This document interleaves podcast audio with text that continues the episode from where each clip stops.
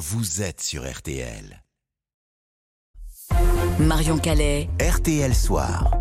Deux semaines après les obsèques de Marie Truchet, cette magistrate du tribunal de Nanterre décédée en pleine audience à l'âge de 44 ans, la première prise de parole ce soir sur RTL du président du tribunal judiciaire de Nanterre, Benjamin de Paris. Bonsoir. Bonsoir. Le 18 octobre dernier, Marie Truchet s'est donc euh, effondrée, victime d'un arrêt cardiaque alors qu'elle présidait une audience de comparution euh, immédiate. Son décès a suscité une émotion euh, immense dans le monde judiciaire à travers toute la France.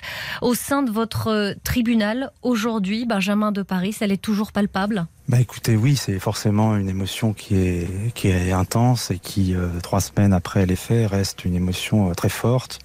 il faut dire que c'est un événement exceptionnel parce que ce type de, tragédie est unique dans les annales judiciaires. Un magistrat qui décède en robe, en audience et dans l'exercice de ses fonctions je crois savoir que ça ne s'est jamais produit et, tout un chacun est forcément amené à se projeter sur ce type euh, de situation. Et c'est pour ça que, au-delà de la connaissance que chacun pouvait avoir de Marie Truchet, il y a un aspect euh, également pour chacun de projection de sa propre activité et de ses propres conditions de travail et d'exercice. L'émotion donc, la solidarité euh, aussi, puisque des magistrats d'autres tribunaux se sont proposés pour vous aider sur un certain nombre d'audiences. Alors, euh, concernant la mort de Marie Truchet, des enquêtes sur les causes exactes de son décès sont en cours, mais est-ce que pour vous, elle est une victime de la misère du monde judiciaire, du manque de bras et de moyens?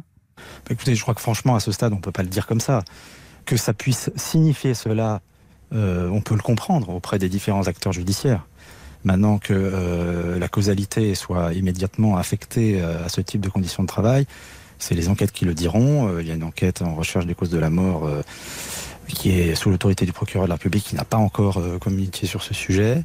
Il y a une enquête du comité d'hygiène et sécurité des conditions de travail, une enquête de plein droit, puisque c'est juridiquement un accident de service. Donc il va falloir du temps pour pouvoir analyser et les causes médico-légales et euh, les conditions réelles de travail, est-ce qu'elles ont pu peser euh, dans cette situation. Maintenant, il est vraiment trop tôt pour le dire. Maintenant, euh, vous avez raison de dire que c'est ce, cela que ça peut signifier pour nombre des acteurs, parce que les conditions de travail, elles étaient effectivement dégradées il est évident que ces questions-là, elles sont sur la table, oui. Hum, parce que Marie Truchet, donc, qui exerçait au, sein du tribunal euh, correctionnel, où, les comparutions se prolongent parfois jusque tard dans la nuit, où les dossiers euh, s'enchaînent, ces dossiers sur lesquels elle travaillait, nous a-t-on dit, le soir, le week-end, faute de temps, allant même jusqu'à poser des vacances pour pouvoir les étudier. C'est bien comme ça qu'elle travaillait. Est-ce que c'est comme ça aussi que les magistrats au sein de votre tribunal travaillent? Écoutez, bien, évidemment, et c'est pas seulement au sein du tribunal de Nanterre, c'est dans beaucoup de juridictions de France. Les effectifs, depuis des décennies, euh, n'ont pas suivi. On sait que c'est une notoriété publique, puisqu'aujourd'hui c'est dans le débat public avec euh, le rapport des États généraux, euh, une sous-administration très ancienne des services judiciaires. Alors, il y a euh, des lueurs d'éclaircie pour les années à venir, hein, avec des annonces qui sont des annonces historiques sur les moyens. Mais c'est le mode de fonctionnement normal de nos juridictions qui termine, particulièrement dans les grandes villes et en Ile-de-France.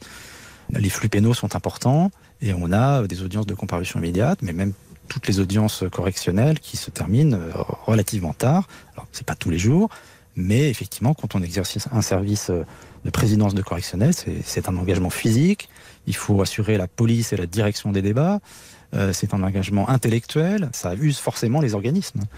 Mais c'est un mode de fonctionnement euh, sur lequel il va falloir qu'on réfléchisse parce que aujourd'hui, et d'ailleurs on, réfléchissait bien sûr, bien évidemment, euh, avant cette tragédie. La question se pose de comment faire. Il va falloir soit absorber moins de flux, soit qu'il y ait plus de c'est-à-dire moins d'affaires hein, du jour, mais beaucoup d'affaires sont urgentes, sont urgentes pour les victimes, sont urgentes pour la sécurité publique. Euh, donc on est toujours dans un dilemme. Hein. Euh, doit-on tenir l'affaire, la renvoyer Si on ne peut pas la tenir, euh, il y a beaucoup de collègues qui opèrent déjà hein, des renvois d'office, mais malgré cela, on a encore beaucoup d'audiences tardives partout en France. Hmm, c'est un choix cornélien finalement entre la, la rapidité, l'efficacité de la, justice et les conditions de travail des, des, magistrats et des personnels dans, dans leur ensemble. D'ailleurs, au sein du tribunal de Nanterre, en termes de, de magistrats, de greffiers, combien de personnes manquent-ils? Écoutez, jusqu'à un temps rapproché, il manquait euh, une quarantaine de greffiers et, entre 6 et 10 magistrats. Alors là, on a obtenu euh, satisfaction avec 5 euh, magistrats de plus.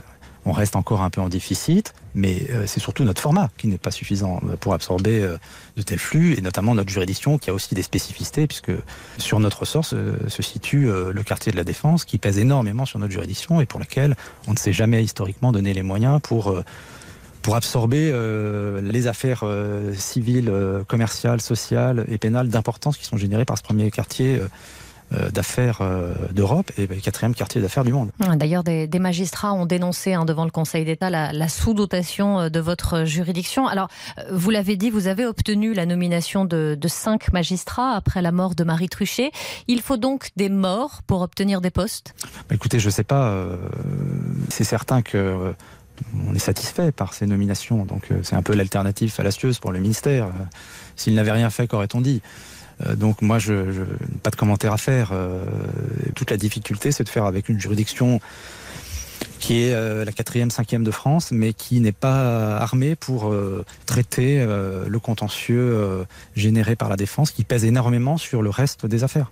Lors de votre intronisation, lors de votre euh, installation euh, solennelle à la tête du tribunal de Nanterre, vous aviez pointé un risque euh, d'effondrement.